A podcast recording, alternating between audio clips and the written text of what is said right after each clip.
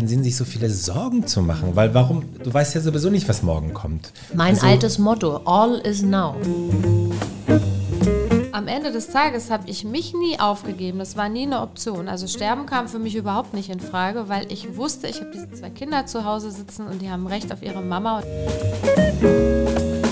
Ich sage, wo ist meine Heimat, dann ist das die Brücke wahrscheinlich zwischen Ghana und, und Deutschland. Ne? Also ähm, ich fand das immer ein Gewinn, wenn, wenn so verschiedene Sachen sich vermischt haben. Ich meine, so bin ich im Grunde, Naja. Grunde ja auch entstanden. Natürlich hast du immer Angst, schaffst du es wirklich? Also vor allen Dingen die ersten Wochen sind ein großes Fragezeichen.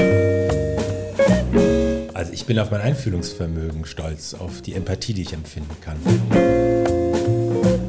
Aber wenn ich Das, das mal äh, bemerken darf, ich kenne keinen Mann, der so gelenkig ist wie Kena. Du hast noch nie mit mir Yoga gemacht. Ehrlich? Herzlich willkommen bei Paargespräche mit Caroline Beil und Philipp M. Sattler. Burschi, auf wen können sich denn unsere Zuhörer heute freuen? Caro, dieses Mal haben wir ein Moderatorenteam, welches befreundet ist. Beziehungsweise Freunde, die zusammen moderieren. In jedem Fall stehen sie zusammen für RTL vor der Kamera. Ja, und dass es ihr wieder so gut geht, das freut uns ganz besonders. Denn ihr Leben wurde vor zwei Jahren von jetzt auf gleich auf den Kopf gestellt. Bei uns spricht sie über die schwere Zeit mit der Diagnose Brustkrebs, wie es ihr heute geht und wer ihr geholfen hat, heute so gesund und emotional gestärkt vor uns zu sitzen. Diese Person, die sie dabei besonders unterstützt hat, ist heute ihre Begleitung. Er ist nicht nur ihr Fels in der Brandung, sondern auch ihr Co-Moderator bei RTL Wipstagram. Und auch er hat eine Menge zu erzählen, nicht zuletzt wegen seiner besonderen Kindheit und der langen Zeit mit quasi allen Promis bei RTL exklusiv. Beide zusammen unterstützen sich gegenseitig, lieben es zusammenzuarbeiten und haben das Herz am rechten Fleck. Nein, Caro, wir sprechen nicht über uns, sondern immer noch über Die Moderatorin und Autorin Tanja Bülter und den Moderator Kena Amor. Wer möchte denn ein Weißburgunder? Ich würde sehr gerne einnehmen. Okay, aber du hast ja Gin. okay, dann kriegst du halt beides. wir haben noch nicht angefangen. Wir haben noch gar nicht angefangen. Besser ist. Okay. Da ist ja kein schlagen Gin. lassen, nehme ich einen kleinen Schluck, Ist weil ja der kein Tag Gin heute drin. so schlimm war. Aber jetzt hat Caro kein Glas mehr und Dann es nehme mit ich mir das. anstoßen. Ja. Sie macht auf jeden Fall schon mal einen guten Eindruck. Ja, hier stehen mehr Flaschen als der Mikros. Tisch ist gedeckt, Gläser sind voll. Die Protagonisten gleich auch. Oh Mann. Ja, schön, dass ihr da seid. Schön, dass ihr da seid. Ihr hattet Schön, einen langen jetzt zu Tag, oder? Oh ja, sehr langer Tag. Was habt ihr gemacht? Es war der längste Wipstagram-Tag ever. Wir haben heute unsere Sendung aufgezeichnet und wir hatten einen Problemfall, sagen wir mal besser Okay. Wollt ihr darüber reden? so. Äh, wir wollen es nicht näher definieren. Sagen wir so, es war, es, es drehte sich etwas um den Gender-Wahnsinn. Und da kann man natürlich auch viel drüber diskutieren. Aber wenn dann eine Antwort auf drei Minuten ist, ist das halt schwierig dann irgendwann. Oh. Also wir schneiden das Ganze. Das ja. heißt, ihr habt jemand interviewt, Genau. eine Person, die darauf. die über den Gender-Wahnsinn geredet hat, auch eine sehr spezielle Meinung hatte. Und, ähm, Und die Person war dagegen. Dafür oder dagegen? Eher, Das wusste sie gar nicht. also wenn, wenn müssen wir etwas ausholen. Sie hatte eine ambivalente, sie hat beide war- Positionen in drei Minuten. Sag mal so, sie war eher dagegen, was man äußerlich nicht vermutet hätte. Ja. Und, und die Art und Weise, wie sie dagegen war, hat sie ein bisschen sehr dramatisch äh, argumentiert. Oh, und okay. Das ist halt nun mal ein Thema, wo man so ein bisschen eher mit Samthandschuhen vorgehen Ja, und das Ding ist halt, wir sind natürlich Journalisten und da kommt natürlich auch ein Faktencheck irgendwann ähm, zutage und das müssen wir einfach noch nachholen. Und das haben wir jetzt nicht mehr geschafft, weil wir ja bei euch im Podcast sind. Ist aber nicht schlimm, machen wir gerne, weil hier gibt es so viele leckere Sachen und Kunst und Ja, euch und alles. ja. Und die beiden sind tatsächlich Journalisten, ich habe das nachgelesen, haben beide tatsächlich irgendwie sowas studiert. Ne? Ja, ja Also Burschi du- liest ja alles nach. Ja, ja. Burschi recherchiert. Äh, Wer ist der eigentliche Journalist bei euch in der er Familie? Ist, er ist die Redaktion, genau. Ja, du siehst ja, bei ihr liegt überhaupt nichts vor. und bei mir, ich habe ein Freestyle. Buch geschrieben über euch als Vorbereitung. Ich sehe schon, ja. Ja.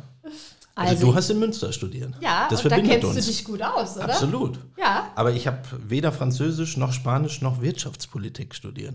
Ich habe das bis zum Ende gebracht. Das ist verrückt. Das ist toll, das wusste ich gar nicht. Ja. Mit, richtig mit Abschluss Ja, und ja, ja, klar. Super. Mhm, Mit Abschluss, danach noch ein Volo, ein Volontariat, dann bei RTL schon.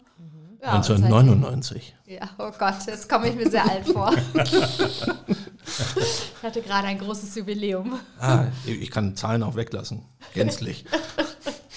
Lass es bei Münster bleiben. Okay. Es ist schön da. Findest, findest du Münster tatsächlich? Also ich Also- finde es teilweise so Entweder- rückblickend, ent- Entweder es regnet oder die Glocken läuten, ne? das ja, Münster? aber so rückblickend und gerade aus der Berliner Perspektive ist das sehr, ist es schon spießig. Ja, aber du musst sehen, ich kam aus einer kleineren Stadt, aus Ibbenbüren, ja, kam ins große Münster mit 270.000 Einwohnern.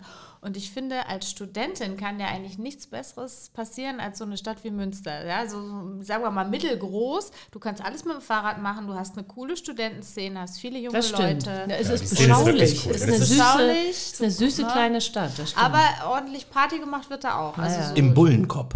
Zum Beispiel. Das Oder ist immer im eine Frage Jofen. der Perspektive. Ne? Ja. Ich bin von Osnabrück aus damals immer nach Münster gefahren und Ja. fand das Woodstock. Und heute, wenn du jetzt heute fährst? Ich bin heute nicht mehr da. Nee? Ich habe irgendwie, ich war, glaube ich, seit Ewigkeiten nicht mehr da. Aber früher habe ich in Osnabrück gewohnt und war dann häufiger mal Okay. in Münster, weil da tolle Konzerte waren und tolle Leute. Also, wir müssen aber trotzdem mal erklären, warum ihr beide überhaupt als Paar hier seid. Wir haben euch ja beide als Paar eingeladen. Und um den Zuhörern mal zu erklären, weil ihr beide seid bekannte Moderatoren, ähm, ihr moderiert ein Format zusammen, ähm, aber ihr seid auch befreundet.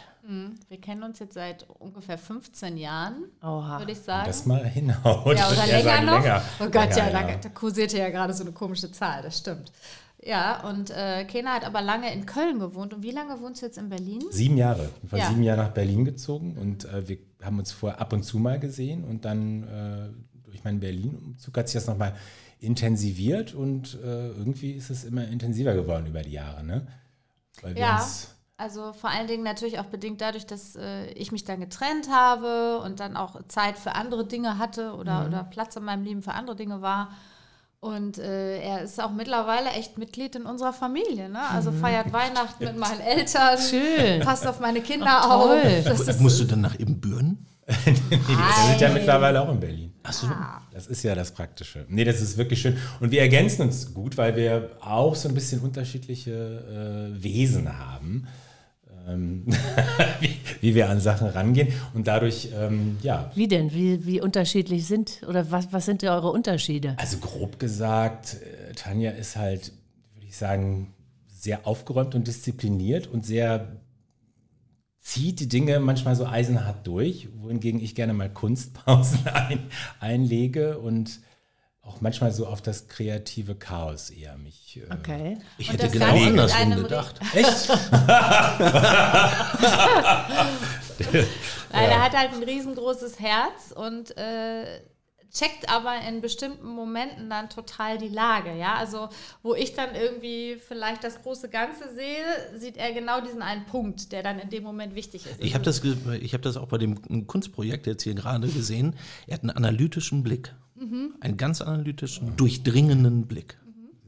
Müssen wir überlegen, ob ich Und, selber auszusehen und was mir aufgefallen ist, ist, dass er sich auch zurückgehalten hat. Du bist auch jemand, du bist nicht so, so einer, der so, äh, weißt du, so das ganze Feld einnimmt, sondern du hast so mit Vorsicht, oder? Du, du hast es doch auch Ja, ja, gesehen, also du ich bist ja mache- immer der Betrachter, der Genau, ich bin der Betrachter. Also Farbauswahl. Analyse der- der- Farbauswahl ist mir erstmal aufgefallen. äh, die Frau war kommt's. eindeutig unterzuckert, weil sie hat die ganze Zeit während der Farbauswahl gegessen. Früchtecocktail und die Schnittchen. so. Aber ich bin froh, dass, dass der Insulin, dass das Insulinlevel jetzt äh, ausgeglichen ist. Ähm, ansonsten waren sie sich beide einig, kein Schwarz, weil das das Bild komplett äh, verhunzen würde. Und äh, was haben wir noch? war es denn ausgeglichen? Haben sie Es war, beide? total, es war total ausgeglichen. Ich würde Ja, dir ne? komplett zustimmen. Also Kena ist ein, mm, ein unglaublich loyaler Charakter. ja. Das trifft es auch tatsächlich im wirklichen Leben, weil ich weiß, dass ich mich 120 Prozent auf ihn verlassen kann. Ach, wie schön. Ja, Ach, da Das fühle ist- ich mich doch gerne. Ja, das ist Der Beschreibung. aber ist doch toll. Ja, das ist ja auch wichtig, wenn du eine Freundschaft hast, äh, die ähm, auf allen Ebenen funktioniert, beruflich, aber auch privat. Ne? Klar, wir gehen auch gerne mal aus, wir haben auch äh, einen großen Freundeskreis, wir machen viele Dinge miteinander, wir fahren in Urlaub miteinander, also wir machen sehr viel miteinander. Also viele bezeichnen uns ja auch als heimliches Ehepaar, aber ähm, das, das kann ja nur funktionieren, wenn du wirklich weißt, äh, der meint es ernst mit dir. Also auch in der Freundschaft. Ich finde, das ist nicht nur bei einer Ehe so, sondern wenn du so eng befreundet bist und so viel miteinander teilst, auch Vertrautes miteinander teilst, dann muss das ähm, Vertrauen groß sein. Ja. Naja, und davon gibt es ja, man hat ja meist nicht 20 solcher Freunde, sondern wirklich so an einer Hand abzuzählen. Oder Aber wie ist das, vielleicht. wenn man befreundet ist und oder verheiratet und, und muss dann zusammenarbeiten oder darf zusammenarbeiten? Gibt es da, äh, gibt's da Zwist? Ach, das hat sch- schöne Seiten, weil man sich natürlich gegenseitig bestärkt, weil, weil man irgendwie merkt, heute bist du mal nicht so hundertprozentig vorne dabei, heute bin ich mal nicht so. Ähm, aber man, man kann sich immer wieder dann eben auffangen, auffangen und sich die Sicherheit geben, aber eben gerade durch unser unterschiedliches Wesen ist es eben manchmal schon so, dass wir unterschiedliche Herangehensweisen haben. Und dann ist es manchmal so, dass ich Tanja mal irgendwie einfangen muss und sie muss mich dann mal einfangen. Äh, weil wir dann mal etwas über die Stränge schlagen. Aber dann treffen wir uns immer in der Mitte und dann steht, entsteht zumindest arbeitsmäßig so was ganz Schönes. Also ich finde das halt super, wenn du im Studio stehst und da ist jemand neben dir, der dir alles gönnt. Ja, wenn du mal einen guten Oh, Tag hast, guter der dir Punkt. nicht die Butter guter vom Brot Punkt. nehmen Ja, will, ja. Ich weil er kenne das selbst auch. So Profi, ja, kennst das du kennst doch, du doch oder? sicherlich auch. Ich habe Ja, auch schon ja, mit ja. Kollegen im Studio gestanden und da das gab Kämpfe. Ja. Ja. Wer wo die Moderation spricht, wie lang, warum die warum macht sie nach der Werbung das, warum Ja. wo du so denkst, oh Gott, das ist Krieg. Ja, das Ne? ist Und wirklich anstrengend und es ist das wirklich ist verbreitet bei uns in der Branche. Ich glaube, wir, wir Moderatoren kennen das alle und das kann unfassbar anstrengend sein. Also äh, ich glaube, jeder hat so die eine oder andere Katastrophe mal erlebt in der Hinsicht und wir können uns halt wirklich gegenseitig Schön, unseren ja, da, Raum kannst lassen. du dich ja, da kannst du dich ja entspannt Total. äh, in ein Studio stellen und egal was kommt, da weißt du, du wirst aufgefangen, du musst nicht, also du ha- hast nicht so einen Kollegen, der sagt, Hä, Genau. ey, da hat sie Fehler gemacht, super. Und weißt du so, Ich dachte, das ist nur unter, unter gleichaltrigen Frauen immer der Fall. Nee, nee, Ach, das nee, ist nee. zwischen Mann und Frau geht das auch. Egal. Na ich habe da Sachen erlebt, also das. Oh. ja, ja, natürlich. Erzähl doch mal. Ich kann jetzt nicht keinen Namen nennen, aber es gibt durchaus Kollegen, da gehst du auf die Bühne und du hast vorher abgemacht, äh, du sagst A, ich sag B, dann sagst du C und so weiter. Und du gehst auf die Bühne und der Kollege, der, die geht nach vorne und sagt A, B, C, D, E, F, G, H I, und, und du stehst da und denkst, mein Gott, ne, du kannst, es gab einen Fall, da konnte ich irgendwann mal, oh, jetzt werfe ich schon hier das Mikrofon um. Es gab einen Fall, da konnte ich irgendwann, glaube ich, nach zehn Minuten habe ich guten Abend gesagt. Oh, Das schön. war, so, das war so ein bisschen anstrengend. Das hat das Publikum dann aber auch gemerkt. Also es ist ja auch nicht so, dass das für Nee, nee, diejenigen dann ja äh, großartig ist, sondern die denken sich alle so. Naja. Ja, das, das macht keinen Spaß. Ja, Nee. das Aber uns das, halt hast so. du, aber das hast du ja auch äh, äh, bei dir da in der Klinik erlebt. Es gibt ja Leute, die sind einfach unangenehm in der Zusammenarbeit. Das gibt es ja, in Die jedem. meisten. Die haben Mundgeruch. Naja, nee, aber auch als du. Sie meint aber die- nicht, die mal nicht, Kollegen, nicht ne? Patienten, sondern auch, auch ärztliche Kollegen. Ne? Das hast du ja in jeder Branche. Das hast du ja, hast ja überall. Ja, es gibt überall, glaube ich, Profilneurotiker und äh, das, das größte Problem, was ich mit Profilneurotikern habe oder gerade so mit so männlichem kompetitiven Verhalten ist, dass man sich ja gerade als Mann so ein bisschen herausgefordert fühlt. Deswegen bin ich zum Beispiel wesentlich lieber mit Frauen in einem Raum als mit Männern, weil ich möchte nicht die Yacht und den Porsche und dieses ganze Zeug vergleichen müssen. ja. Das ist schrecklich.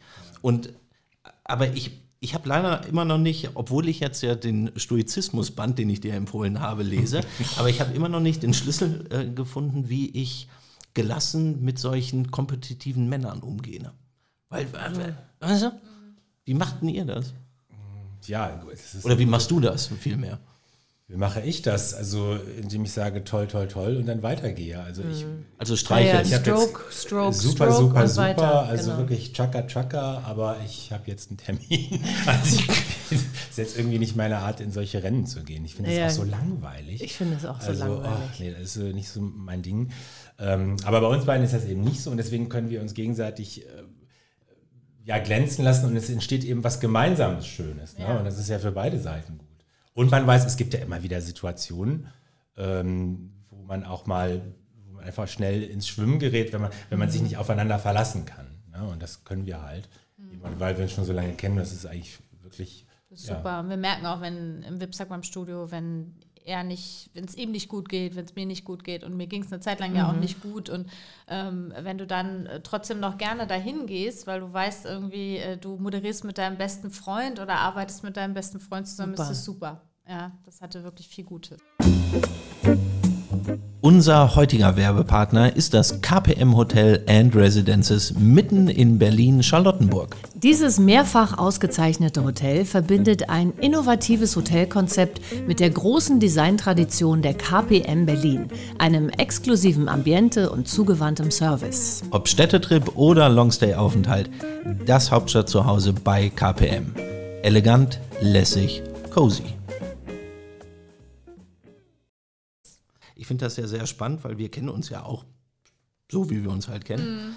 Aber es gibt einen komplett neuen Blickwinkel. Also nicht nur mit deinem Buch, auch äh, Kenas Recherche. Mein Gott, was du alles gemacht hast. Das ist eine verrückte Sache. Wir haben da was vorbereitet sogar. Pass auf, pass auf. Wenn, wenn, der, wenn der Knopf richtig jetzt belegt ist, dann wirst du jetzt was hören.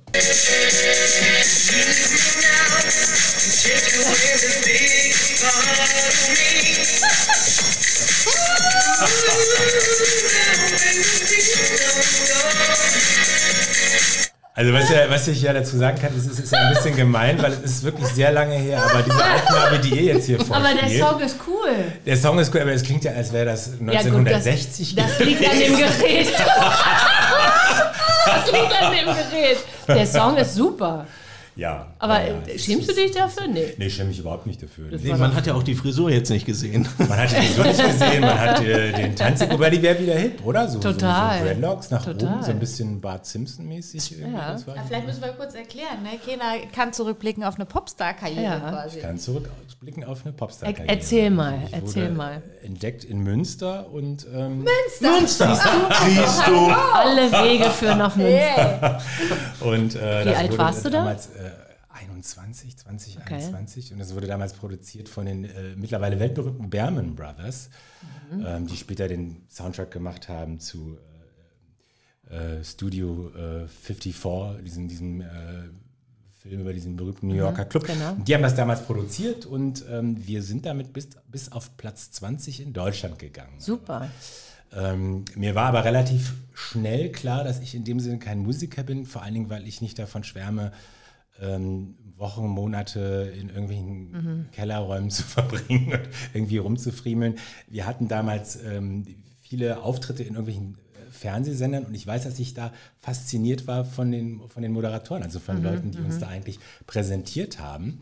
Und äh, da ist so mein Interesse für äh, Fernsehen äh, aber es war natürlich eine, gewachsen, aber es war natürlich eine tolle Zeit. Also wir haben ein Video gedreht in London, wir, wir haben andere Musiker kennengelernt, wir waren in Shows, wir waren, Und wie viel, wie, wie viel Songs oder habt ihr was habt ihr ein Album produziert? also oder? wir haben einen Song, also diesen Song. Genau.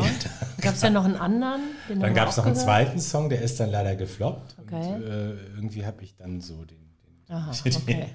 Nee, weil ich habe das, das Tolle ist, dass wir, wir waren, mich hat immer so genervt, dass wir für diesen Promo-Auftritten äh, immer so früh aufstehen mussten. Also mich hat genervt, dass wir so früh raus mussten. Genau.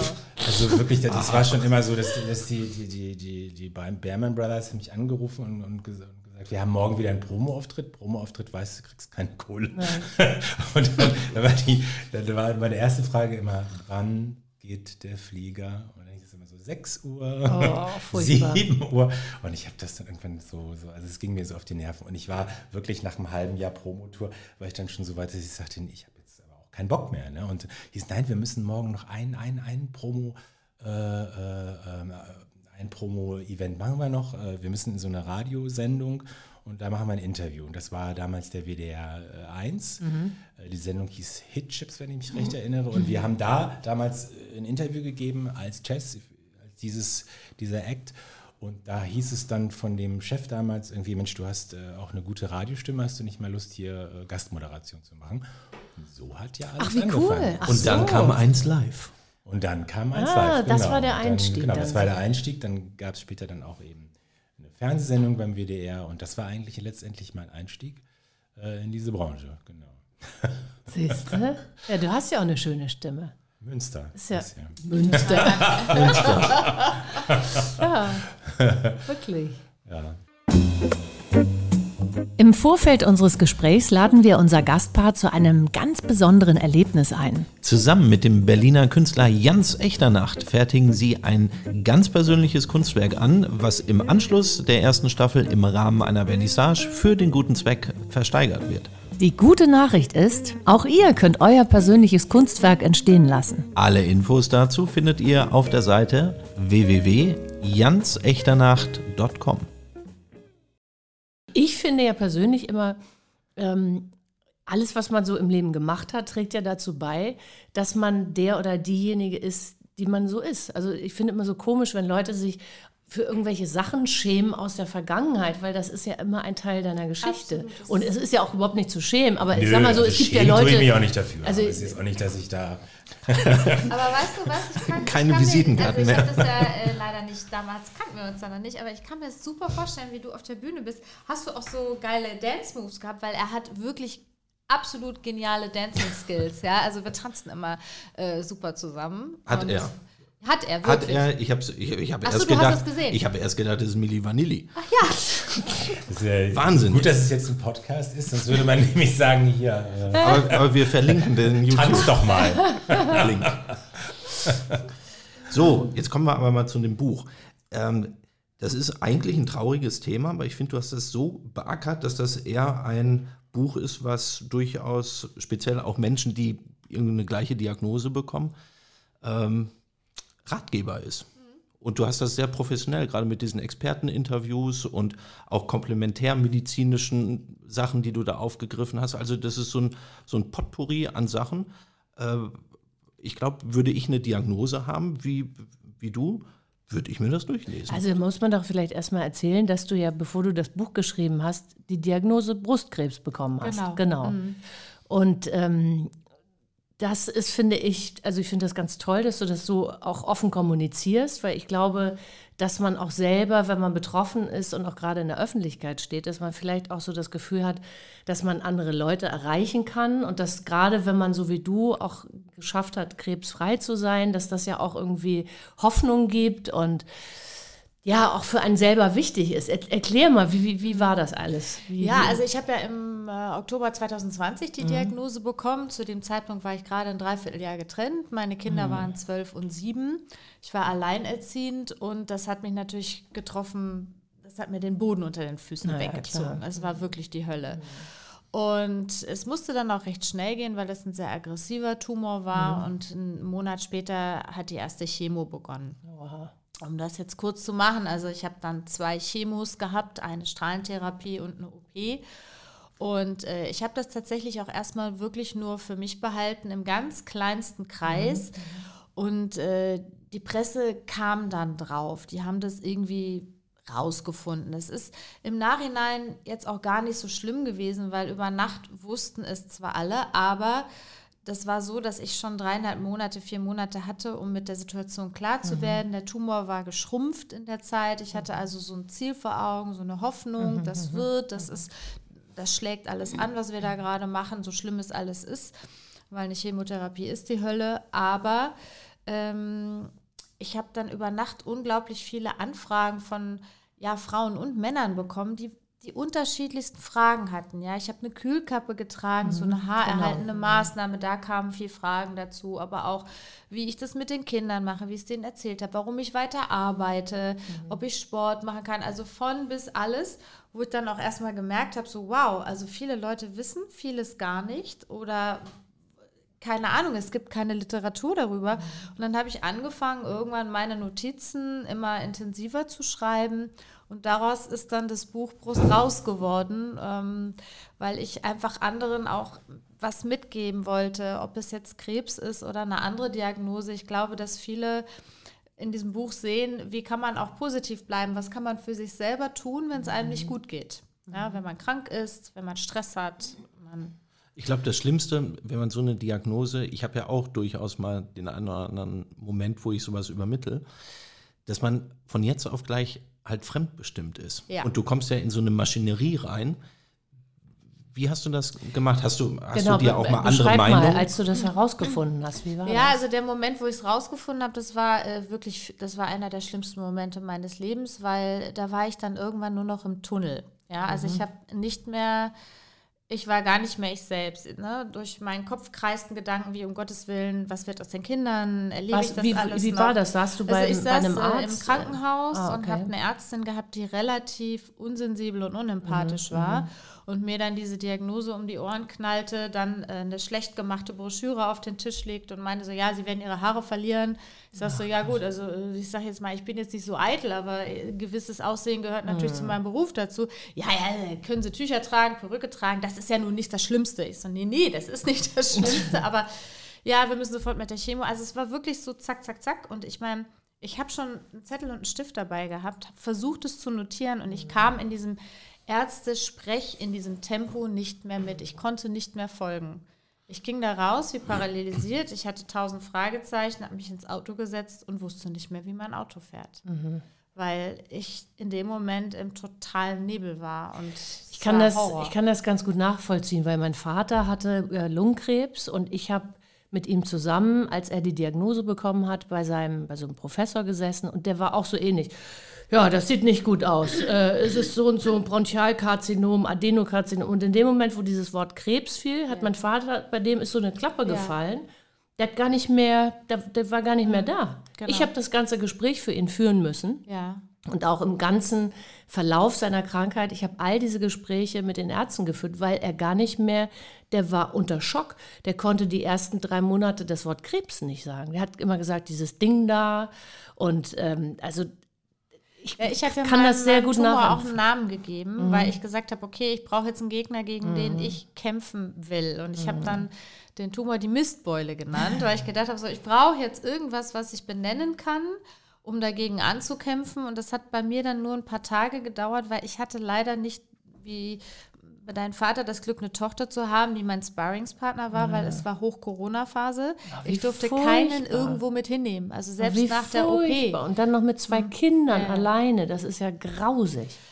Ja, also es war Oh, wirklich echt eine krasse Zeit. Die war schon sehr prägend. Ich hatte natürlich meine Mutter, die ähm, mir die Kleine ein paar Tage in der Woche abgenommen hat, weil das war ja auch die Zeit des Homeschooling. Das konnte ich ja jetzt für zwei Kinder auf- nicht alles. kam alles ja, auf ja, es einmal. war wirklich Aber du hast doch bestimmt dadurch auch einen anderen Blick äh, so auf das insgesamt auf das Gesundheitssystem in Deutschland auch bekommen, oder? Weil, also man kennt doch immer die Leute, die sagen, ach, ich würde gerne Gran Canaria auswandern und so, aber das Gesundheitssystem, wenn wir ein gewisses Alter erreicht haben, dann ist es lieber und besser, wenn wir Sagt wieder. immer jeder so, Sagt Mhm. immer jeder. Ehrlich gesagt, diese Aussage wird von Jahr zu Jahr immer unglaubwürdiger. So sehe ich das. Und das hat auf, das hat verschiedene Stellschrauben. Das fängt mit Personalmangel an, das äh, hört mit der Empathie von, von Empathielosigkeit natürlich. Genau, und die Empathielosigkeit hat natürlich auch wieder einen Grund. Ähm, ich, ich weiß das ja selber aus meinen Nachtschichten. Äh, ich habe auch viele Patienten warten lassen in der Notaufnahme. Warum? Weil kein Mensch da war. Ich war im OP gefangen und habe da irgendwelche Nasen operiert und Leute saßen vor der Tür und, und haben auf mich gewartet, vier, fünf Stunden. Ja, aber ich sag dir Und- mal, also, es, also da war ein Highlight dabei, da habe ich gedacht, also das kann doch keiner mit normalen äh, Menschenverstand machen. Ein Professor schickte mir, da war ich auf dem Rückweg von meiner Strahlentherapie und es wurde nochmal eine Gewebeprobe entnommen, nochmal so eine Mini-Biopsie, um zu gucken, ähm, ist eine zweite Chemo eigentlich nötig oder nicht. Manchmal operiert man tatsächlich schon nach einer gelungenen Chemo. Und ich wartete und wartete auf diese Ergebnisse, ja, so. Und dann kriege ich eine Mail um, ich glaube, 9 Uhr abends war es. Also es war super spät, wo du eigentlich denken würdest, also jetzt kriegst du ja so, solche Mails. Im Ärztesprech wurde mir erzählt, also ja, leider haben wir noch was gefunden und sie müssen noch mal operiert werden. Und äh, ich konnte das selber gar nicht lesen. Ich habe erst mal einen befreundeten Arzt angerufen. Ich so, kannst du mir das bitte übersetzen? Was heißt das denn? Und der war dann wirklich auch selber geknickt. Also es ist echt eine Schande für meine äh, Branche hier. Es genau das ist ja meinem Vater leid. auch passiert. Der hat ja den Umschlag von, also das Ergebnis seines MRTs in einem Umschlag bekommen an einem Freitagmittag. Da reichst du keinen. Nee, da kriegst du keinen mehr. Mhm. Und der hatte mir das dann vorgelesen und da habe ich so gedacht, oh Gott. Und dann haben wir dann diesen Termin bei, dem, bei diesem Professor gehabt. Also ganz grausig. Hast du, Kena, irgendwelche Erfahrungen? Also mit, mit, mit Krankheit oder Mit Krankheit, Tod, mit Also so nah in der Art und Weise würde ich sagen nicht. Also ich muss ja auch sagen, du hast jetzt beschrieben, dass du diesen Moment in dem Auto hattest, wo du nicht mehr Auto fahren kannst, aber du hast ja, was ich bei dir damals, ich habe das ja sozusagen mhm. immer sehr eng mitbekommen, du bist aber dann sehr schnell wieder in die Initiative gegangen. Das fand ich ja so bewundernswert. Auch heute zeichnen wir wieder in der wundervollen Location des mehrfach ausgezeichneten KPM Hotels and Residences mitten im Herzen von Berlin auf. Und wenn auch ihr dieses besondere Berlin-Feeling erleben wollt, gibt es bei der Buchung mit dem Rabattcode Paargespräche einen Discount auf euren nächsten Aufenthalt. Ja, es gab ja dann die Situation, wo ich bei Tanja zu Besuch war und irgendwie schwirrte immer so dieses Thema, was passiert denn jetzt bei der Chemo? Äh, wird sie ihre Haare verlieren? Und ich habe dann gedacht, ich spreche sie jetzt mal darauf an, mhm. weil man das ja irgendwie, es musste jetzt mal raus und geklärt werden, Mensch, wie gehst du denn damit um? Und dann hast du mich ja äh, währenddessen gestoppt und gesagt, nein, halt, ich will das gar nicht hören. Ich werde das verhindern, ja. Und da habe ich gedacht, oh Gott, ja, was, was kommt jetzt? Will sie denn das verhindern? Und dann hat sie ja tatsächlich geschafft, äh, durch eigene Recherche ähm, so eine Methode zu finden, dass man während der Chemo so eine Kühlhaube genau. mhm. trägt, die ja. dann verhindert, dass diese ja, Zellgifte sozusagen die Haarfollikel so schädigen, dass man die Haare verliert und ähm, also die, weil sich die Zellen dann halt zusammenziehen und so hast du es ja geschafft, sagen wir mal, ja, was, in, Entschuldigung, was in anderen Ländern übrigens zur Standardtherapie ja, und zur Aufklärung. Prozent in Großbritannien ja. und in Deutschland. Ich hatte das vorher noch nie gehört. Also, Ach, in Deutschland gibt es so vieles nicht, was in anderen Ländern normal ist. Auch, dass du nach der Geburt, äh, dass, dein, dass dein Säugling quasi zu einem Osteopathen kommt. Das ist überall normal. Dass man das Kind einrenkt und dass man das ein, auch die Frau, auch die mhm. Organe danach wieder. Das, das, das Gibt es ja, das sagt ja gar keiner. Aber da würde man noch denken, das ist doch eigentlich Aufgabe dann der Ärzte. Oder Natürlich, darauf hinzuweisen. Darauf hinzuweisen, dass es sowas ja. gibt. Aber manche Sachen sind im System äh, nicht erfasst. Also genau. ich weiß zum Beispiel, mein Opa hatte einen Herzinfarkt auf äh, ein Chemotherapeutikum, Fluorouracil. Und Fluorouracil oh. ist ein Medikament in Holland, macht man einen Test vorher, ob der Patient die enzymatische Aktivität im Körper besitzt, um dieses Medikament überhaupt zu verstoffwechseln. In Deutschland nicht. Diesen Test gibt es in Deutschland nicht, ja. beziehungsweise, ja. also ich will nichts Falsches ja. sagen, aber zum Stell damaligen Zeitpunkt halt nicht standardmäßig. Krass, Wahnsinn. Naja, und dass du das selber sozusagen organisiert hast und dann auch noch äh, das so beschrieben hast in dem Buch, dass viele Leute jetzt vielleicht zum ersten Mal von dieser Möglichkeit hören.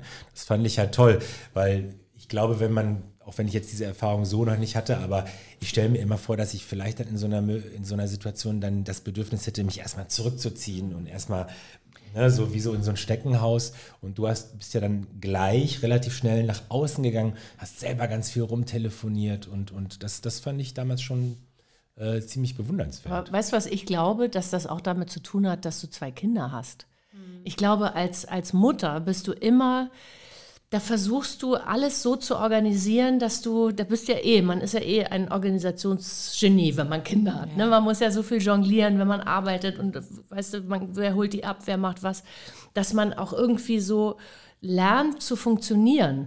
Das ist irgendwie auch was ganz Schönes, weil man weil man auch so ein bisschen ähm, sich manchmal selbst hinten anstellt. Also man ist immer ja. so, dass man erstmal guckt, dass es den Kindern gut geht. Und vielleicht hat das auch so ein bisschen dazu geführt, oder? Total. Also mir war natürlich wichtig, also es gab für mich gar nicht den Zweifel daran, dass ich den Kampf jetzt nicht aufnehme oder jetzt keine Chemo mache, weil es mhm. unbequem ist, ähm, aber letztlich die beste Lösung ist. Ich habe mich auch bei einer Psychologin erkundigt, wie ich es am besten meinen Kindern beibringe, mhm. am schonendsten, aber auch am ehrlichsten. Und ich habe die dann ja auch hinterher mit einbezogen mhm. in das Ganze. Ja? Wie hast also, du es deinen Kindern erzählt? Ja, tatsächlich äh, war das so, dass wir mit dem Vater der Kinder in einem Wald waren, also in der Natur waren, wo sie sich schon mal ähm, ganz wohlfühlen und wo auch jeder so theoretisch mal wegrennen kann, wenn er das mhm. Bedürfnis gehabt hätte, was aber nicht der Fall war.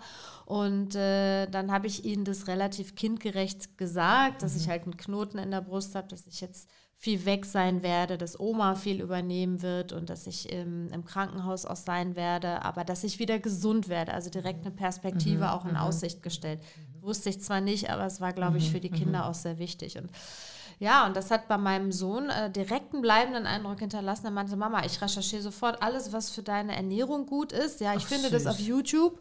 Ne, da war also direkt Feuer und Flamme und meine Kleine, die wollte das fühlen. Also das war dann so, dass sie ihr kleines Patschehändchen wirklich direkt hier auf den Knoten gelegt hat und gesagt hat, da ist der, der soll jetzt weg. Ja, und das war natürlich auch, also da waren schon Situationen, da musste ich mich schon sehr zusammenreißen, um da wirklich nicht ähm, ganz schwach zu sein. Ja, dass Okay. man mal schwächer ist, äh, fand ich dann auch okay, weil ich hätte jetzt auch nicht lügen können. Aber also ich habe mich in vielen Dingen in dieser ganzen Phase, es war ja dann fast ein Jahr, diszipliniert, was gut war. Also zum Beispiel Sport zu machen, das gehört normalerweise zu meinem Leben dazu. Und es war jetzt in der Phase nichts, wo ich Lust drauf hatte, weil mir die ganze Zeit schlecht war. Ich, war mü ich war müde die ganze Zeit, ja. Aber das hat mich am Ende total ähm, fit gemacht und auch dieser Krankheit nicht so dieses Drama gegeben, ja, weil ich immer gesagt habe, ich möchte nicht, dass diese Krankheit Überhand gewinnt und ich werde alles tun, damit ich noch irgendwie mein Leben habe und dazu gehört auch das Arbeiten. an? Was war denn das, das Schlimmste daran? Die Übelkeit. Ah, okay. Übelkeit ist, wenn du jeden Tag so eine schlimme Übelkeit hast, dass du nicht weißt, ob du dich jetzt erbrechen musst oder nicht. Es ist Folter. Ich habe das wie Folter empfunden, muss ich wirklich sagen. Also natürlich ist es nicht schön, fünf Stunden da zu sitzen mit einer Kühlkappe äh, und dann die Chemotherapie, äh, Chemo, das äh, Therapeutikum in dich hineinfließen zu lassen. Das ist ja eine Infusion, die dich in dich hineinfließt. Die Kühlkappe muss halt eine Stunde vorkühlen und nachkühlen. Das heißt, ich saß dann fast fünf Stunden jeden Montag da. Das war schon lange. Aber auch da habe ich mir die Zeit so gut wie möglich gemacht mit ähm, Serien, mit Büchern. äh, Ich habe eine äh, andere äh, Chemopatientin da kennengelernt und habe da Witze gerissen. Es war dann echt okay, ne? aber das große Ganze, also diese, natürlich hast du immer Angst, schaffst du es wirklich? Also vor allen Dingen die ersten Wochen sind ein großes Fragezeichen, weil da kann der Tumor so schnell kann er gar nicht schrumpfen, ne? Das sieht man dann noch nicht. Aber irgendwann war es soweit. Gab es denn für dich mental die Option, dass du es irgendwann mal nicht schaffst? Also du bist ja eine positive Frau und jeder, der das Buch liest, hat wirklich einen Waschzettel bei sich, äh, äh, wie man gut durch solche Sachen äh, kommt. Und Ja. ich kann das nur jedem empfehlen, äh, der und selbst die Leute, die nicht mit Krebs oder sonst irgendwelchen schlimmeren Diagnosen konfrontiert sind, können dieses Buch lesen, weil im Prinzip ist es ein Waschzettel von einer starken Frau, die Lebensratschläge gibt. So würde ich das mal zusammenfassen. Ja. Ähm, aber gab es für dich die Option, dass du es nicht schaffst? Weil es wird doch immer mal irgendwelche Sinusrhythmen geben. Was- Ja, es gab halt eine Phase, angeht. da ist der Tumor nicht mehr geschrumpft. Ne? Also das war, also der ist immer geschrumpft, geschrumpft, geschrumpft. Also so nach drei, vier Wochen haben die einen Ultraschall gemacht und da war er ein paar Millimeter kleiner. Und jedes Mal, wenn wir dann einen Ultraschall gemacht haben, und das war so alle zwei, drei Wochen, wurde der kleiner. Und irgendwann wurde der nicht mehr kleiner und stagnierte. Und das war eine Phase, ähm, da wusste der Arzt selbst nicht, was er jetzt machen sollte und hat auch nichts geändert an der Tatsache. Und da habe ich schon ein bisschen dran gezweifelt. Ist das jetzt alles richtig? Quäle ich mich hier richtig? Müssen wir was anderes machen? Aber am Ende des Tages habe ich mich nie aufgegeben. Das war nie eine Option. Also Sterben kam für mich überhaupt nicht in Frage, weil ich wusste, ich habe diese zwei Kinder zu Hause sitzen und die haben Recht auf ihre Mama und ich will Ja. auch meine Kinder aufwachsen sehen. Und deswegen, das gab wirklich Se- Sekunden, wo es mir durch den Kopf schoss, aber ich habe es direkt in die Ecke gedrängt und habe dem keinen Raum gegeben. Und was war, wie war der Moment, als der, der Arzt dir gesagt hat, der Krebs ist weg? Gab es da so ein, so ein Es, das ist witzig, weil es gibt ja nicht diesen einen Moment. Ne? Und die sagen dir, dass das Ding ist, du giltst Ich wollte gerade sagen, du bist doch jetzt garantiert immer noch in Nachsorge. Ja, oder? jeden, jede, jede drei Monate muss ich natürlich zur Nachsorge. Ich hatte jetzt gerade vorletzte Woche meine Nachsorge, also alles gut. toi, Ist man toi, toi. aufgeregt? Äh, ja, so ein bisschen schon. Obwohl ich, also ich glaube, ich bin weniger aufgeregt als andere, weil ich ähm, einfach an das Gute glaube und jetzt einfach auch äh, keine so große Angst vor einem Rezidiv habe. Aber natürlich ist das ein Wort, also der Rückfall, äh, das äh, ist möglich. Und ich habe einen Tumor gehabt, der auch noch die größte Rückfallquote hat. Also Oh das ist schon äh, ziemlich blöd gelaufen. Aber ähm, Du bist jetzt in Jahr drei. Nee, also Zwei- ich war im Juli 2021 fertig, bin jetzt also, ja, anderthalb Jahre, gute anderthalb Jahre danach. Nach fünf ja. Jahren sagt man immer. Nach ist fünf es- Jahren ist es. Also es sind ja verschiedene Arten von Tumoren. Also es gibt welche, die nicht ganz so schlimm sind. Da gilt man nach zwei Jahren als krebsfrei. Bei mir sind es fünf Jahre. Dann verringert sich also das Rückfallrisiko. Ja? Und bis dahin muss ich eben regelmäßig die Kontrollen machen und natürlich danach auch. Und auch meine Kinder werden frühzeitig kontrolliert werden. Das ist leider dann so. Aber ich versuche auch das äh, ganz positiv anzusehen, anzugehen und vor allen Dingen im, im Hier und Jetzt zu leben. Viel mehr im Hier und Jetzt. Ja. Das, ich habe noch nie so sehr im Hier und Jetzt gelebt. Naja, das ist, das ist, ich glaube, ja, ja, natürlich, Prost. wenn man sowas erlebt, Prost, komm, auf das Leben. Auf das Leben. Cheers. Cheers.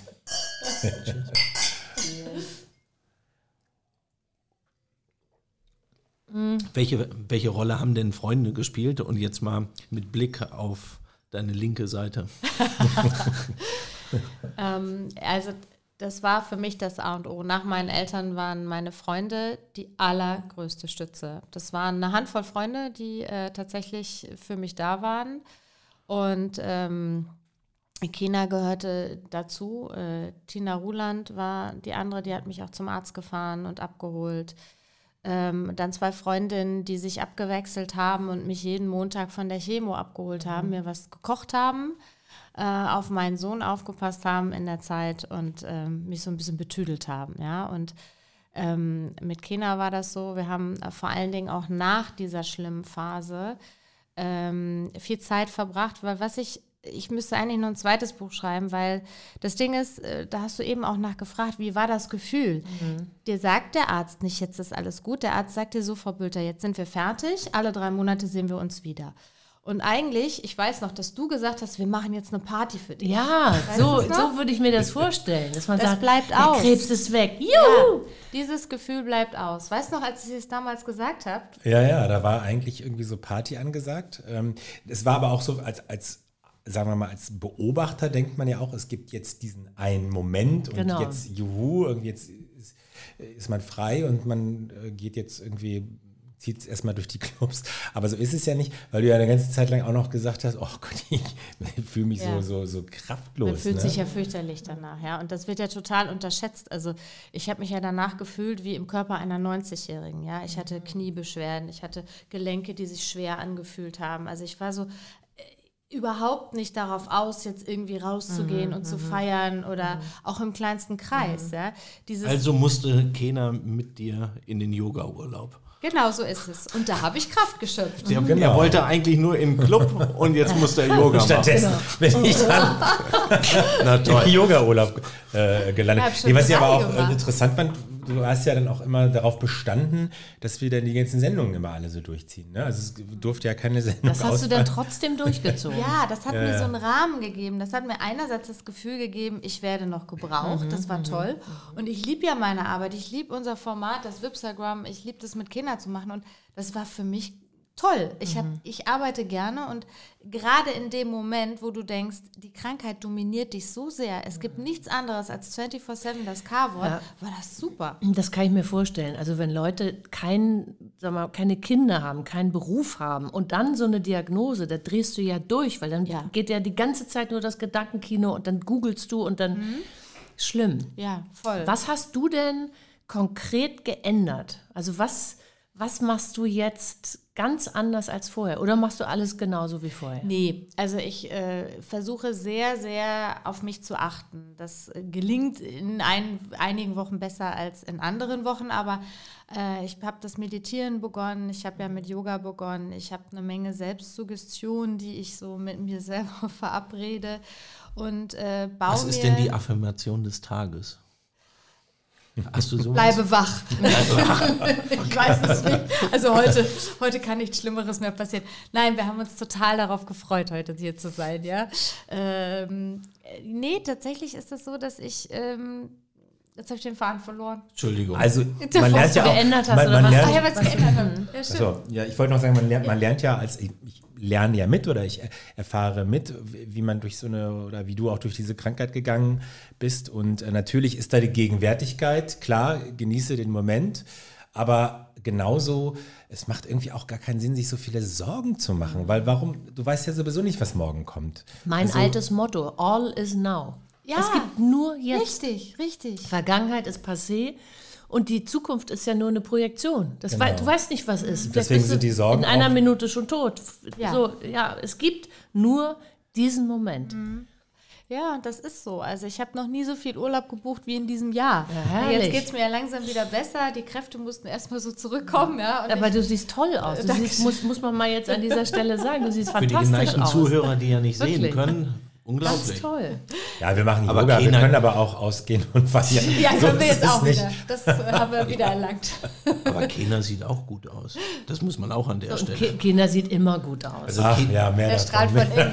Kinder strahlt von innen und Kinder macht jetzt Yoga. Machst du das jetzt wirklich oder war das jetzt nur ein, ein Ja, kleiner... ich habe das Problem, dass ich das immer eher unter Anleitung machen kann. Also ich bin jetzt eher niemand, der zu Hause sagt, so, jetzt kann ich packe ich meine Yogamatte aus und mache diese ganzen Übungen. Ich brauche immer jemand, der das vorne vorturnt und der darf auch nicht auf dem Bildschirm sein, Mhm. sondern ähm, äh, wirklich äh, live und in Farbe. Mhm. Und ähm, das ist auch, ich, wir haben ja so ein Glück mit unserer Yoga-Lehrerin, also die, die uns da jetzt auch so einen ganzen Schritt nach vorne gebracht hat, weil die hatte sowas Guruhaftes oder hat sowas Mhm. Guruhaftes und ähm, das treibt einen auch noch so voran, so dieser Wald- und Wiesen-Yoga, das reißt mich dann immer nicht so mit, sondern ich brauche dann immer so das ganze, Mhm. diesen ganzen Überbau irgendwie mit den, mit den Chakren und so. Und das, Aber wenn ich das mal bemerken darf, ich kenne keinen Mann, der so gelenkig ist wie Kena. Du hast noch nie mit mir Yoga gemacht. Ehrlich?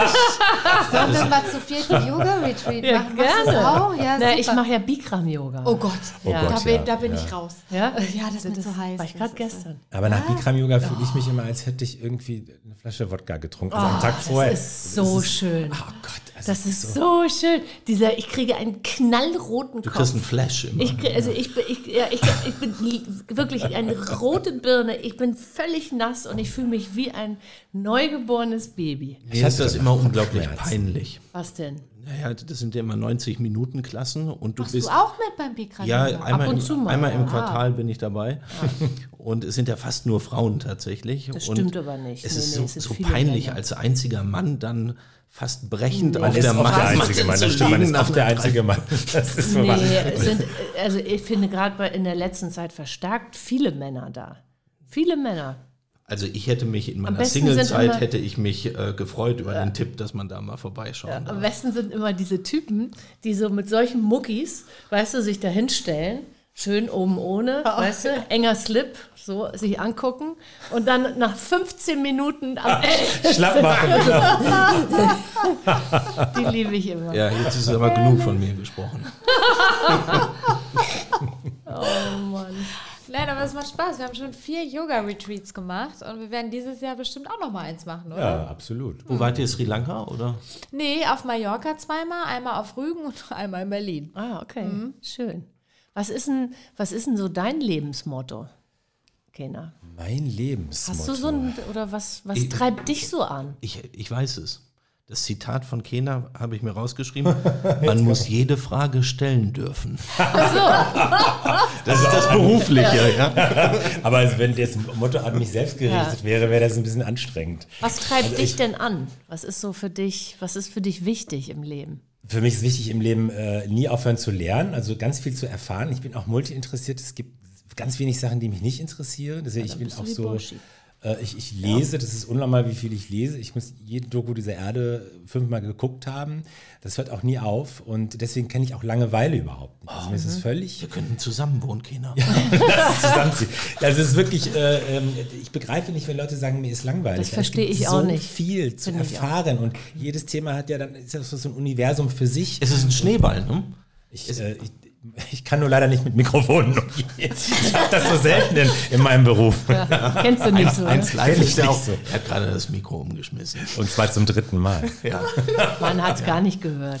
Nee, überhaupt nicht. Hättest du es nicht erwähnt jetzt, dann. Und deswegen würde ich sagen, ist das schon mein Motto, dieses nie aufhören zu lernen und äh, das, das treibt mich so voran und, und das, ja. Findest du nicht auch, Lernen ist wie ein Schneeballsystem? Also, wenn ich eine Doku schaue, dann habe ich mindestens zwei, drei Sachen. Zwei, da drei drin. Sachen, die- die- so, und dann schaust du die zwei, drei Sachen in der nächsten Doku. Oder du liest ein Buch oder sonst irgendwas. Und so bekommst du ein so unfassbar großes Ja, und Wissen. es hört nicht auf und es ist, ist nie langweilig. Genau. Komischerweise habe ich die Schule gehasst. Das ist ja das Absurde. Ja, gut, also aber in Lernen in der Schule, Schule- war, war Ja, aber in der. Schule bringen sie dir ja auch Sachen bei, da haben wir gerade neulich drüber geredet, die du eigentlich fürs Leben nicht brauchst.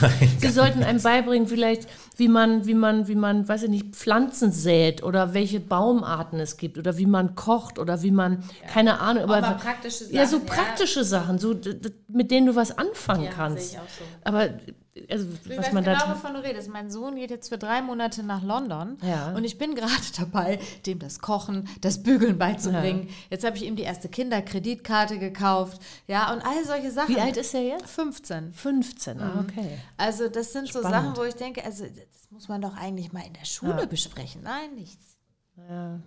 Deswegen, das, ich habe eigentlich das ganze Wissen, was ich mir erarbeitet habe, immer erst äh, später. Also teilweise bin ich Sachen dann nochmal neu durchgegangen, die eigentlich in der Schule Thema waren, aber die dann zum einen Ohr rein, zum anderen raus. Also das war überhaupt nicht so mein Ding. Und es ist auch nicht äh, hier fürs Leben lernen, das war nie der Fall. Also Du hast ja eine total interessante Biografie. Du bist in der DDR in Leipzig geboren, 1970, genau. und bist dann mit fünf Jahren nach Ghana. Genau, wir, ähm, also äh, mein Vater, meine Mutter, da muss ich ein bisschen ausholen. Mein Vater kam von Ghana, hat in der äh, DDR studiert. Äh, die beiden haben sich kennengelernt. Meine Mutter war damals DDR-Leistungssportlerin, Ruderin, also auch so ein kleiner Promi in der DDR. Und deswegen fand die DDR, also in Anführungsstrichen, es nicht so toll, dass äh, meine Mutter jetzt äh, mit einem Westler, denn auch, äh, auch Ghana galt in dieser Zeit, also das, Okay. das Land meines Vaters galt in dieser Zeit als westliches Ausland. Deswegen wurde unheimlich viel getan, um die beiden irgendwie auseinanderzubringen. Es hat ewig lang gedauert. Während der Zeit wurde ich als zusätzliches Argument geboren und dann sind wir. Ähm, Als zusätzliches Argument. Du warst nur ein Argument. Genau. und dann durften sie endlich heiraten, nämlich 75. Und das war gleichbedeutend mit der Ausreise. Und ähm, das war für mich eine unheimlich intensive Erfahrung, aus der DDR dann nach Afrika zu gehen. Und, ähm, Erinnerst du das noch? Ich erinnere das noch ganz Echt? genau. Ich erinnere das noch Da ganz warst genau. du doch fünf, fünf Da bis war ich neun fünf, oder aber so, das ne? war, ich weiß noch, wie, diese, wie ich zum ersten Mal diese wahnsinnig heiße Luft äh, in Ghana da diese, äh, gespürt habe, dann diese Gerüche, dann diese unfassbar vielen Tiere, die es da auch in der Stadt gab. Und ähm, ja, also ich habe sowohl äh, die, diese, diesen gewisse Mängel, die es in der DDR gab, noch mitbekommen und auch, auch die Mängel, die es in Afrika gab. Da gibt es so ein super Zitat. Genau, es gibt diesen, diesen, Genau. diesen Familienwitz bei uns. Ne? Erst DDR, dann Ghana. Also äh, erst keine Bananen und dann nur noch. haben wir uns schlapp gelacht, als wir das gelesen Ja, aber es war so. Es war ja genau so. Ich finde das ein Biografietitel, wenn du ein Buch Es, ist, es muss der Biografietitel sein, das denke ich auch. Und es war ja auch ganz genau so. Und mit vielen konnte man auch nur noch mit Humor dann irgendwie umgehen. Ne? Also was für, was für eine Mühe das war, wie viel, wie viel ja, Aufwand, aber auch Kämpfe und Leid das war, dass meine Eltern überhaupt zusammenbleiben durften, dass sie heiraten durften, ausreisen durften und dann Wahnsinn. so ein paar Jährchen später, ja, ja, ja, nö, die Mauer ist jetzt weg. Es ist irgendwie, ja, es ist äh, grotesk. Wie, wie, wie, war denn, wie war denn die Zeit dann in Ghana für dich? Also ich fand das als Kind unglaublich aufregend, weil du natürlich als Kind findet man findet man äh, Tiere toll. Ja, in Ghana gab es unheimlich viel Tiere im Alltag, viel mehr jetzt als äh, sagen wir mal in der DDR. Ähm, dann war das, ich fand das Leben da äh, sehr bunt. Dann, es gibt da einfach viel zu sehen. Dann, äh, Aber warst du also denn. ich weiß gar nicht, wo ich da an. Das Meer fand ich toll. Ich fand irgendwie, ich fand toll, dass da so viele Kinder immer auf der Straße sind und dass ja, da das so war viel wahrscheinlich passiert. alles viel bunter und lebhafter und so. Aber Sehr bist bunt, du denn lebhaft. als bist du denn dort von den Ghanesen als Ghanese äh, akzeptiert worden? Oder als Sagt man Ossi. Ghanese, ja, ne? Man sagt Ghanese, oder? Ich weiß es selber nicht so genau. glaub Ich glaube, ich habe immer Ghanese gesagt, aber es ist, glaube ich, Ghana, richtig. Oh, Ghana. Ja, bist du denn von ich sollte das wissen am Ende. Es wäre für dich wahrscheinlich am wichtigsten. Von du Spätestens für die Biografie wäre es. Für die Biografie sollte ich mich nochmal damit auseinandersetzen. Wie, wie ist denn das gewesen? Haben die dich, haben die dich gleich so, so akzeptiert oder haben die gesagt, nee, der ist, der ist nicht von uns? Also die haben mich Oder- gleich akzeptiert, aber das Lustige war, ist, dass in der DDR gab es gar kein Vertun, da war ich schwarz und in Ghana gab es überhaupt keine Diskussion, da war ich weiß. Also, ja, ja, das meine ich. Das ist ja ganz oft, das ist ja völlig verrückt. Das Wir ist haben ein ein, ein äh, Au-pair-Mädchen bei uns gerade, die kommt aus äh, Südafrika und die hat uns erzählt, wie untereinander, also die verschiedenen Hautfarben, also auch wenn du, wenn du ein bisschen heller bist, bist du da, nennen sie das colored. Und wenn du schwärzer bist, bist du schwarz. Und dann gibt es noch die Inder und wie das sich alles strukturiert. Das kannst du in Englisch, kannst du das alles sagen. Wenn du das übersetzt in Deutsch, ist das wieder schon wieder Darfst ein du das Problem. nicht, aber die, die, die, die mobben sich und dissen sich gegenseitig aufgrund irgendwelcher Nuancen der Hautfarbe. Also so ganz verrückt. ja, dieses Trennende war ja immer etwas, was ich natürlich aufgrund meiner Geschichte schon abgelehnt habe. Mich nervt es immer diese ewige Unterscheidung, weil ich natürlich, ich habe mich überall da zu Hause gefühlt, wo eben so ganz Verschiedenes zusammenkam. Eben mein, meine Familie in der DDR, meine Familie in Ghana, wenn die sich getroffen haben, das war immer toll. Und, und das habe ich natürlich bis heute äh, erhalten. Und wenn ich sage, wo ist meine Heimat, dann ist das die Brücke wahrscheinlich zwischen Ghana und, und Deutschland. Ne? Also ähm, ich fand das immer ein Gewinn, wenn, wenn so verschiedene Sachen sich vermischt haben. Ich meine, so bin ich im Grunde, Naja. Grunde ja auch entstanden. Aber Ghana war dann mit dem neuen Lebensjahr vorbei und dann bist du in den Westen Deutschlands. Ja, dann wird es ein bisschen kompliziert. Dann ähm, Schule und ähm, Abi habe ich dann in Osnabrück gemacht und dann Ja, aber wie war das denn, dann mit neun wieder zurück nach Deutschland zu gehen? Ins kapitalistische Deutschland diesmal. Äh, ja, also das fand ich unheimlich spannend. Ich überlege gerade, wie ich das jetzt verkürze. Also ich hatte so eine ganz kurze Phase nach Afrika noch in der DDR und ähm, habe dann da immer, da in dieser Zeit Westfernsehen geschaut, so, so hieß das ja früher, und fand das unfassbar aufregend, dann in den Westen zu kommen. Und dann, ähm, ja, das war dann wiederum so eine ganz neue Welt. Ne? Also ich bin Okay. es also als als Kind jetzt dreimal erlebt, jetzt in völlig unterschiedliche System. Das habe ich Systeme die ganze Zeit zu verhindern versucht. Was denn? Dieses Einschenkgeräusch. Das schlimme Ich Einschenken. schenke hier ein wie so. Und du, hast du das nicht gemerkt? Süß, ihr beiden. Herrlich. Nee. Nee? Aber ich habe mich schon gewundert, was das so lange dauert da bei Ja, dir. weil ich dieses ja. Geräusch habe verhindern wollen. Na gut. Jetzt ist es so. Man kann es ja erklären. Der eine schmeißt Mikros um, der andere schenkt halt das Wasser lautstark ein. So ist das. Auch heute zeichnen wir wieder in der wundervollen Location des mehrfach ausgezeichneten KPM Hotels and Residences mitten im Herzen von Berlin auf. Und wenn auch ihr dieses besondere Berlin-Feeling erleben wollt, gibt es bei der Buchung mit dem Rabattcode Paargespräche einen Discount auf euren nächsten Aufenthalt. über meinen Vater, über seine Geschichte auch ein Buch geschrieben. Das war so meine Therapie. Und dann habe ich das einer Freundin damals äh, geben wollen. Gesagt, lies das mal. Sagt sie, nee, Mäusi, mit Tod möchte ich nichts zu tun. Nee, das mag ich nicht. Nee, das ma- mag ich nichts. So, und das ist so. Ich glaube, ganz, ganz viele Leute verdrängen dieses Thema so sehr, dass wenn jemand dann mit so einer Diagnose daherkommt, die ja wirklich jeden treffen kann, dass die das einfach, die, die können das nicht aushalten. Sind Freunde auf der, Steck, auf der Strecke geblieben? Ja, es sind Freunde auf der Strecke geblieben. Ähm, teilweise aus besagten Gründen, weil sie nicht wussten, wie sie damit umgehen sollen, weil sie Angst davor hatten, auch Angst vielleicht mir weh zu tun. Und dann gab es aber auch ähm, Freunde, die ich aussortiert habe, weil sie sogenannte Energiefresser sind, ja, äh, die dann wirklich sich gemeldet haben, wie geht's dir? "Hm, ja, okay. Ja, du, also ich hatte gerade Corona und erzählen dann erstmal eine halbe Stunde über ihre Corona-Krankheit. Wo ich gedacht habe, also Moment mal, also irgendwas läuft hier ja so ein bisschen schräg, ja. Und ich bin ein empathischer Mensch und ich kann auch zuhören, aber ja, da habe ich dann auch so einen Cut gemacht bei einigen Menschen. Das hat mir auch ganz gut getan. Ja, das Mein ich. Lieblingszitat der Woche aus meinem Stoizismusbuch. Du bist die Summe der fünf Menschen, mit denen du dich am meisten umgibst. Ja. Ja, und das stimmt. Zu 100 Prozent. Also bei uns beiden ist schon mal alles gut. Alles, alles gut. Aber man muss wirklich darauf achten, es gibt halt so ja, Energiesauger ne? oder aus den unterschiedlichsten Gründen und da muss man halt auch vorsichtig mit sich selber sein und ähm, lieber das vielleicht ein bisschen verringern, aber dann äh, inten intensive Freundschaft führen mit diesen Menschen, die einem dann halt äh, nah sind. Das sehe ich auch so. Hast du viele Freunde, viele solch gute Freunde oder sind es auch eher wenige? Ich habe eine Handvoll enger Freunde und unfassbar großen Bekanntenkreis. So, ne? Aber ähm, so Leute, mit denen ich im ständigen Austausch bin, das ist überschaubar. Ja, geht wahrscheinlich jedem so, oder? Also es gibt ja so Leute, die haben so einen, so einen riesen Freundeskreis von, von so 20 wirklich. Ich kann das gar nicht leisten. fra ja, ich, ka- ich, ich kriege das gar nicht hin. Ich, Ich krieg das auch würde nicht hin, gerne ja. manchmal Leute, aber ich kriege, ich schaffe das nicht. Nee, Ich, ich habe keine Kapazität. Genau. Und es verschieben sich ja auch Prioritäten im Leben, ja. Also jetzt habt ihr ja nochmal eine gemeinsame Tochter. Da hat man vielleicht auch was den Kindergarteneltern zu tun oder wie auch immer. Naja, das sind weil ja es alles so passt, Bausteine, ne? genau. Mhm. So und nicht mehr mit den Partyfreunden von vor zehn Jahren. Das verschiebt sich ja. Ja, doch, die, mit denen haben wir auch noch was zu tun. Aber das Äh, hat nein, halt ich meine nicht, dass mehr man gar den- nichts mehr damit zu tun hat, Ja. aber eher, dass man sich aufteilen muss zeittechnisch Mhm. und eben nicht mehr so viel Zeit. Das Verständnis ist äh, natürlich von den Partyfreunden, ist, äh, wenn die selber keine Kinder haben, ist das Verständnis sehr rudimentär ausgeprägt. Ne? Äh, und wenn wir dann irgendwelche Sachen von, von Ava, naja, also ich glaube, unser Leben ist natürlich mit Kindern jetzt auch sehr ausgerichtet auf, auf, auf die und, und ja, die Prioritäten haben sich vollständig verschoben. Was ja gut ist.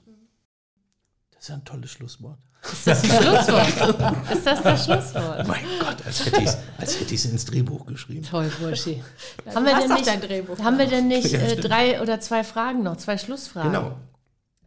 Äh, wir, fragen, wir fragen immer die gleichen drei Schlussfragen. Ja, welche sind das noch? Ähm, die erste ist, wo seht ihr euch in fünf Jahren? Ernsthaft, das macht ihr auch? Das Ja. machen wir auch immer. Ja? Wirklich? Ja. Ich glaube, das macht doch auch, auch jeder, der irgendjemand ein, anstellt auch- oder so. das Wo auch- sehen Sie sich in fünf Jahren? Das hat auch Götz Alsmann schon immer gemacht. Also, Na, dann fange ich mal an. Okay. Also, ich sehe mich in fünf Jahren. Äh, da ist mein Sohn vielleicht schon ausgezogen. Ähm, meine Tochter ist. Oh, die ist dann so alt wie mein Sohn jetzt. Schwierig. Teenageralter. Das, äh, vielleicht muss ich noch mal von vorne anfangen. Moment. Nein. Nein, ich sehe mich hoffentlich mit einem neuen Partner an meiner Seite. Das kann ich schon mal sagen. Ähm, äh, viel im Süden unterwegs, äh, nicht mehr so viel arbeitend und ähm, mit einem Start-up, was ich gründen möchte und was dann hoffentlich erfolgreich ist. Oh, guck Mehr mal, das sind, ja, das sind ja ganz tolle Themen. Ja. Haben wir doch weder über Partner, über Liebe nicht Mhm. geredet? Start-up? Da müsst ihr ja nochmal Start-up wiederkommen. Ja, kommt noch mal. aber Startup könnte vielleicht irgendwas mit Seminaren zu tun haben. Naja, äh, sagen wir so. Also ich gebe tatsächlich äh, Seminare mittlerweile zum Thema positives Mindset, weil das natürlich das Kernthema meines Buches ist und weil ich das lebe, gelebt habe und äh, quasi recherchiert habe. Es geht schon in Richtung Gesundheit, weil das natürlich meinem Leben eine ganz andere Wendung gegeben hat, die Krankheit. Und äh, weil ich da mittlerweile so eine Art Inspirationsfigur geworden bin und auch viel mit ähm, Ärzten tatsächlich zu tun habe, mit der Pharmabranche zu tun habe und in der Hinsicht viel arbeite in dieser Branche und da auch eine gute Idee habe. Oh, und da toll. komme ich gerne wieder in eurer zweiten Staffel, Ja. wenn das Startup gegründet toll. ist und äh, es Da drück ich dir die Daumen. Füße Zwe- bekommen hat, Zweite ja. Staffel ist schon im Sommer. Oh Gott, das ist ein bisschen früh. Nächstes Jahr in der sechsten Okay. Staffel oder so. Aber, aber vielleicht mit dem neuen Partner Ja, genau. im Sommer. Ja gut, den gibt es ja noch nicht. Also wenn ihr dann äh, Nee, Ideen das geht habt, manchmal ja, so schnell, also, Mensch. Das ja, ist ja. ja, Das ist ja. Und Kena? Ja, ich sehe mich auch auf jeden Fall im Süden. Also ich habe es jetzt so lange mit dem Winter hier versucht. Ich sehe mich Ja, ne? äh, den, Und Win- den Süden, Winter was meint über. ihr mit Süden? Also Mallorca? überlege Italien? mir in dieser Hinsicht tatsächlich Ghana nochmal genauer anzuschauen, ob das möglich wäre, da von dort aus vielleicht irgendwie zu arbeiten oder eben Spanien. Ich fühle mich auch sehr wohl in Spanien. Ähm, und ich arbeite in fünf Jahren an meinem zweiten Buch. Okay. Dazu müsste ich erstmal das erste schreiben. Ich wollte Das geht dann sagen, aber auch Kein Recherchefehler. ich habe irgendwas verpasst in der Recherche. Nee, das macht er jetzt alles. Das macht er mit links. Nur weil zang, wir- zang. Genau. Den Titel haben wir ja schon mal. Der Titel ist glasklar. Die zweite und letzte Frage ist, gibt es noch ein Geheimnis, was ihr übereinander verraten könnt? Also was du von Tanja verraten könntest und du, Tanja. Der Blick alleine sagt, ich darf jetzt nichts sagen. Trink noch mal einen Schluck. ist ein Geheimnis. Also das würde ja an der Stelle hier nicht ausplaudern, oder? Weil gerade wenn man sich so genau Ein kennt. süßes kleines Geheimnis. Gibt's nichts? Irgendwas, was eine Pressemitteilung wert ist. Das dachte ich mir. Das dachte ich Gerade mir. so viele Sachen auf der Zunge, aber ich, ich verdränge jetzt Ich alles. habe auch nur so, ich habe auch eine Million Sachen, aber die kann ich alle nicht sagen. Nein, nein, nein. Ist, ich fürchte, da müssen wir euch enttäuschen, weil so, entweder ist es etwas komplett harmloses, das braucht keiner, oder irgendwie Sachen, die nicht öffentlichkeitsfähig sind. Keinen Fall. Wir überlegen nochmal. Vielleicht sagen wir es euch später. Wir rufen Okay. euch an. Wenn es zu unangenehm ist, ihr könnt auch über euch selber eins verraten. Da stehen wir wieder vor demselben Problem. Ja, das, das ist. Okay. Also auf jeden Fall sind wir die wildesten bei der RTL Weihnachtsfeier, wenn es spät geworden ist. Das können wir mal sagen, oder? Ja, Dass das kann wir man sagen. äh, oft auf der Tanzfläche die Letzten sind und dann die Das Letzten. ist mir sehr sympathisch. Oder? Sehr sympathisch. Ja, ah, ich habe noch, ich ja, hab noch eine. Frage. Eine sehr schöne Frage. Worauf seid ihr am meisten stolz? Ich bin auf meine Kinder super stolz. Die Mhm. sind beide so toll und ich bin so glücklich mit den beiden und das ist das Beste, was ich jemals in meinem Leben gemacht habe.